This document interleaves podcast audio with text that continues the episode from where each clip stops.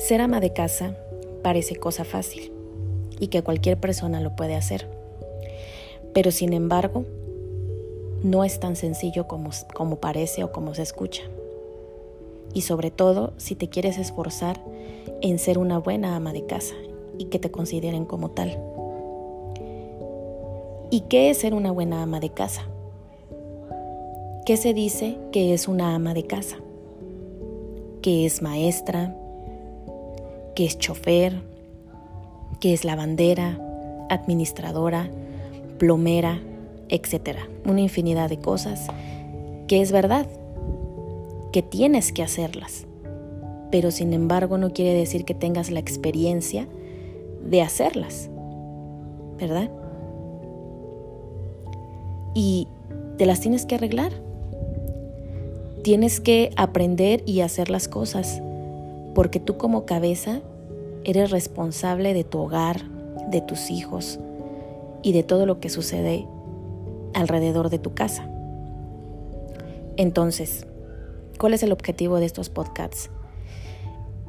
El dar pequeños tips que como ama de casa común y corriente también me, ha pasado, me han pasado y me han sucedido.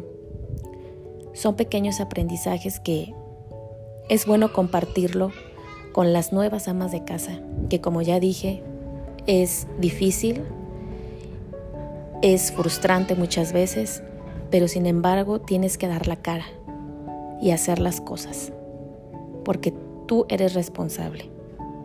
Entonces, son pequeños tips que yo he aprendido en el día a día y que espero les ayuden para poder realizar pues lo mejor posible nuestro mayor trabajo, el ser madre, esposa y ama de casa. Y algo curioso que me pasó cuando escribía en la computadora lo que iba a decir fue que puse la palabra, la palabra plomera y me marcaba que estaba mal escrito. Entonces busqué la opción, le di en la opción para que me diera eh, pues la palabra que viene escrita, ¿no? Porque yo pensé que le faltaba, no sé, una una un acento o algo así. Entonces resulta que la palabra plomera no aparece, aparecía plomero, plomería, pero no plomera.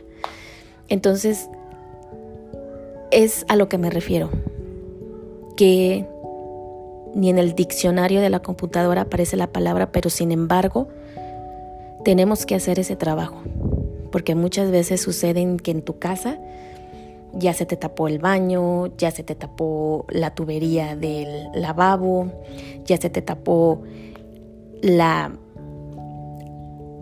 rendija esa donde cae el agua de la regadera y pues no está tu esposo para resolverlo, ¿verdad? Y lo tienes que resolver ya porque se está tirando el agua, porque ya está oliendo mal o etcétera. Entonces le tienes que entrar como plomera, ¿no? Entonces, sin ninguna experiencia y experimentando y diciendo, pues, precisamente es para lo que tips, ¿no? Que, que puedes decir, mira, tómale una foto de cómo están los tubos para que te fijes bien después cómo colocarlos, porque créanme, luego cuando ya los quieres colocar, haces un relajo y terminas empeorando las cosas. Entonces, espero les gusten y sean de ayuda eh, estos pequeños podcasts. Y gracias.